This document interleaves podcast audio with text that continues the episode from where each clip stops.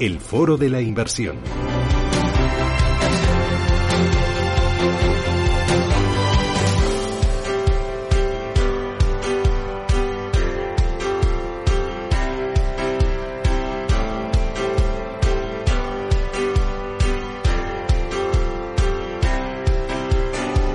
10 y 18 minutos de la mañana, este Radio Intereconomía y abrimos nuestro foro de la inversión. Es el primer foro de la inversión, se lo estaba contando a mis invitados, que tengo con los invitados aquí presenciales en el estudio, manteniendo las distancias eh, en esta etapa post-COVID hacia la nueva normalidad.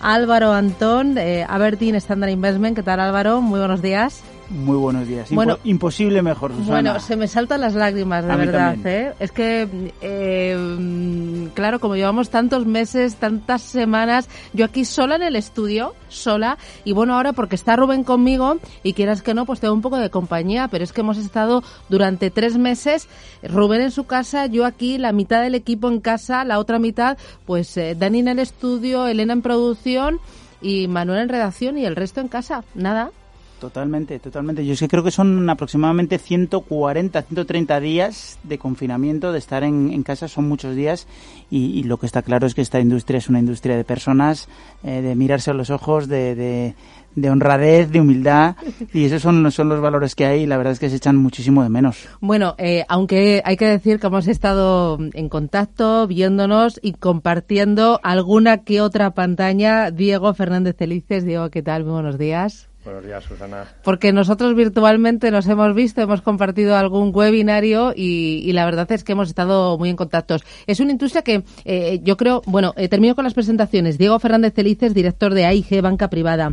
Es una industria que eh, esto del confinamiento lo ha llevado muy bien. Habéis estado incluso mucho más cerca de los clientes, Diego, porque al final vosotros tenéis que estar al lado de los clientes manteniendo ese contacto y aunque no le puedas dar la mano, pero sí eh, eh, en un momento de pánico en los mercados, de incertidumbre, de parálisis del mundo, pero al mismo tiempo eh, al lado de las gestoras viendo cómo reaccionaban, qué movimientos hacían en los fondos, si lanzaban los productos. Habéis estado ahí en, entre los dos, ¿no?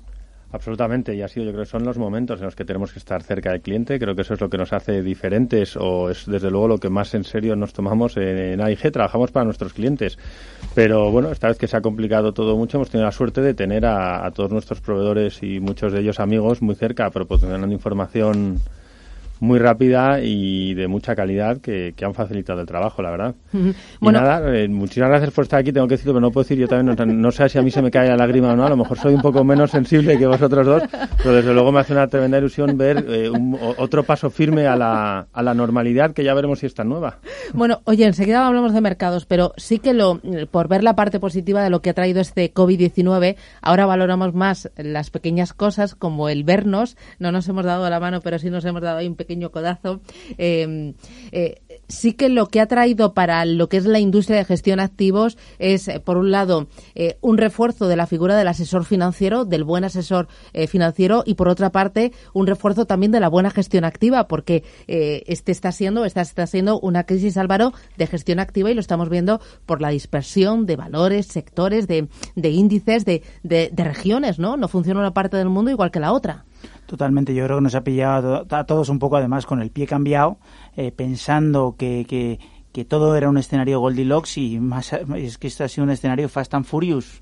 Eh, porque es que hemos pasado de ese escenario Goldilocks o de todo más o menos tranquilo, con mucho estímulo, o con lo que pensábamos que era mucho estímulo, porque eso se ha multiplicado por, por infinito, ¿no? Y más allá. Y, la verdad es que hemos pasado de, de, un escenario Goldilocks a Fast and Furious, a pandemia global en eh, cuatro semanas. Y desde ahí uh, todo se ha ido prorrogando. Y como tú dices, la gestión activa ha sido clave. ¿Por qué? Porque al final todos esos sectores en los que muchos pensábamos, por ejemplo, el value, o por ejemplo, sí, fundamentalmente el, el value o el momentum, todo el mundo pensaba que a lo mejor era ese momento de invertir eh, y la verdad es que a, todo ese, a todos esos inversores les ha cogido con el pie eh, completamente cambiado y ahora mismo la selección de valores valores defensivos, valores con poca deuda, valores... Eh, nosotros le llamamos un poco los supervivientes o los supermanes de esta crisis, al final son los que los que van a valer y los que van a ser capaces de superar esta crisis eh, porque porque bueno las cifras macroeconómicas que esperamos son duras y a lo mejor incluso vemos alguna cosa más dura y veremos cosas eh, saltar eh, más, veremos por desgracia veremos algún wirecard más. Bueno eh, uy ahora hablamos de ello. Y antes de ver dónde están esos supermanes no los supervivientes de la crisis eh, la figura del asesor financiero cobra fuerza en esta crisis, tras esta pandemia? yo creo que eh, ha demostrado la fuerza que tenía. No debería emerger porque debería probablemente estar estaría ahí, pero sin ninguna duda eh, alguien que sepa que dé la calma a los clientes que necesitan para no tomar decisiones emocionales en momentos que toca la, la decisión más racional de todas, desde luego toma mucho valor y esta vez, bueno, estamos quizás arbitrando un poco el partido ya ha terminado, ¿no? Y parece muy fácil decirlo, pero simplemente el trabajo de haber dado la calma suficiente para, como digo yo, no haber apretado el botón rojo en el peor momento, pues se ha demostrado una muy buena decisión. Bueno, y en esta crisis se ha notado que mucho ahorrador se ha mantenido invertido y no ha cometido los errores de finales de 2018 o la anterior crisis de Lehman Brothers. Y eh, hemos visto que el rebote desde mínimos le ha dado la razón.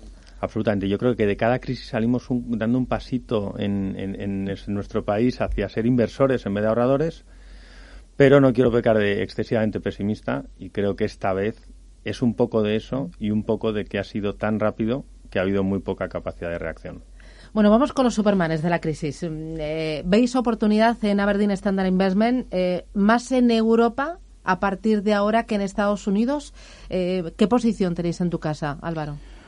Bueno, nosotros eh, tenemos una posición activa, o sea, nos gusta ahora mismo más Europa por, eh, por valoraciones, porque em, podríamos pensar que mientras que los últimos 20 años han sido Estados Unidos, estos 10 próximos, esta década podría ser de, de Europa, eh, pero por una, por una serie de razones eh, y una de ellas muy claras es el SG, o sea, las compañías, yo creo que de esta crisis salimos eh, con ganas de cambiar el mundo, con ganas de hacer mejor las cosas y desde luego las compañías europeas frente al resto del mundo, hablo de Estados Unidos, de Japón y de mercados emergentes, son mucho más ESG, sobre todo por la parte de la E, de la S, de sociales, de medio medioambientales y de gobierno que las estadounidenses. Y esas compañías lo han hecho mejor en, en, la, en la crisis reciente. Entonces, somos más europeos. Hombre, creemos que puede haber, podemos encontrar valor en Europa, pero creemos que hay que diversificar.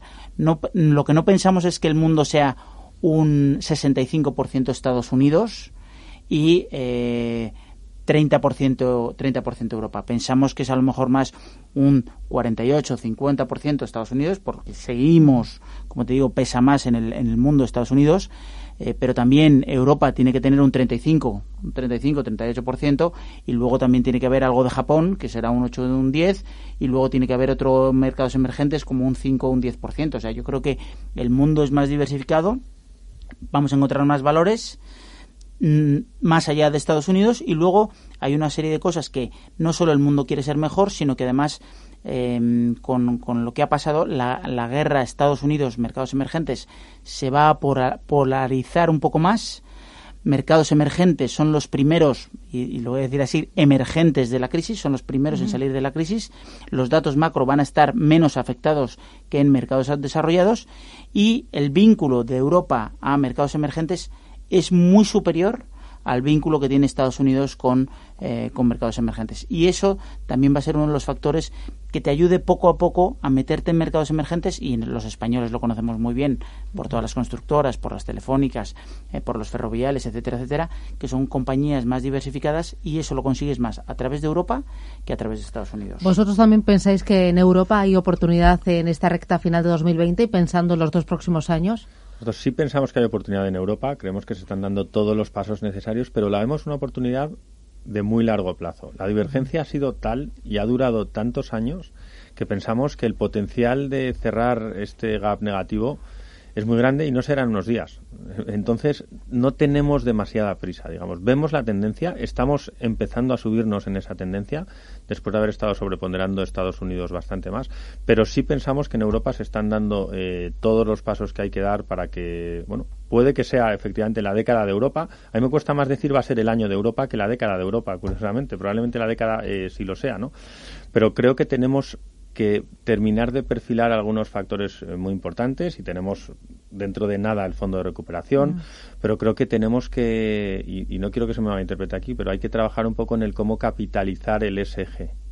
O sea, el ESG es muy bueno, es una tendencia muy positiva que tiene que verse reflejada en menor coste de capital, en menor, en una serie de cosas que se está empezando a ver, pero todavía no. Por lo tanto, falta ver ese modelo de negocio, de negocio que Estados Unidos ha basado en otras cosas, como tecnología, tal, etcétera. Decimos que en Europa lo haremos con el ESG.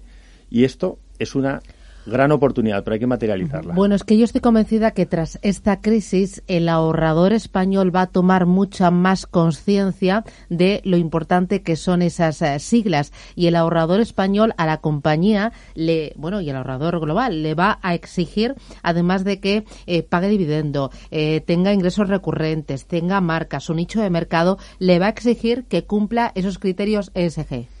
Completamente, yo creo que, vamos, lo, he dicho antes, yo creo que la gente sale de esta crisis queriendo algo más del mundo. Yo creo que el, los, los, vamos, yo creo no, los, si, si, miras los problemas que más le preocupan ahora mismo a la gente son esos, son el clima, son el mundo, es la desigualdad, etcétera, etcétera. O sea, son esos temas los que más le preocupan a la gente. Esperemos, eh, y lo veníamos diciendo mucho tiempo, pero yo creo que ahora mismo en, crisis como estas es cuando esa desigualdad, eh, cuando temas del clima, etcétera, etcétera, nos damos mucha más cuenta eh, y de hecho, no, no lo hemos dicho antes, pero también es cierto que una de las razones eh, por las cuales los inversores no han vendido ha sido por un tema crítico y ha sido el tema de la salud. Es que la gente ha puesto en segundo lugar eh, el tema económico y lo ha puesto en primer lugar y a mucha diferencia el tema salud. El tema de cómo iba a estar su padre, cómo iba a estar su madre, cómo iba a estar su abuelo, cómo iba a estar... O sea, la gente se ha centrado muchísimo más en eso eh, que, en, que, en, dar al botón